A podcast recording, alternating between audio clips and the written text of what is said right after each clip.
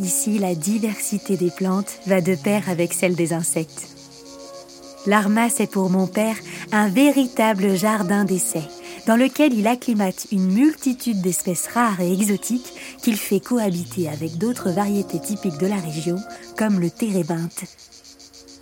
Il aime observer cet arbre de près, tout comme les pucerons qui s'en régalent.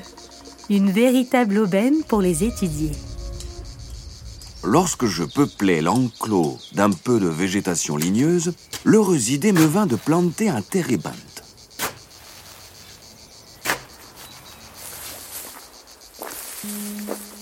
Me voici donc le fortuné propriétaire d'un arbre à poux.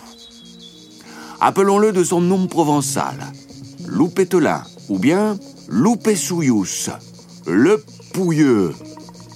Des simulacres d'abricots sont appendus au feuillage. On ouvre les fallacieuses productions. Horreur Le contenu consiste en myriades de poux qui grouillent au milieu d'une poussière farineuse.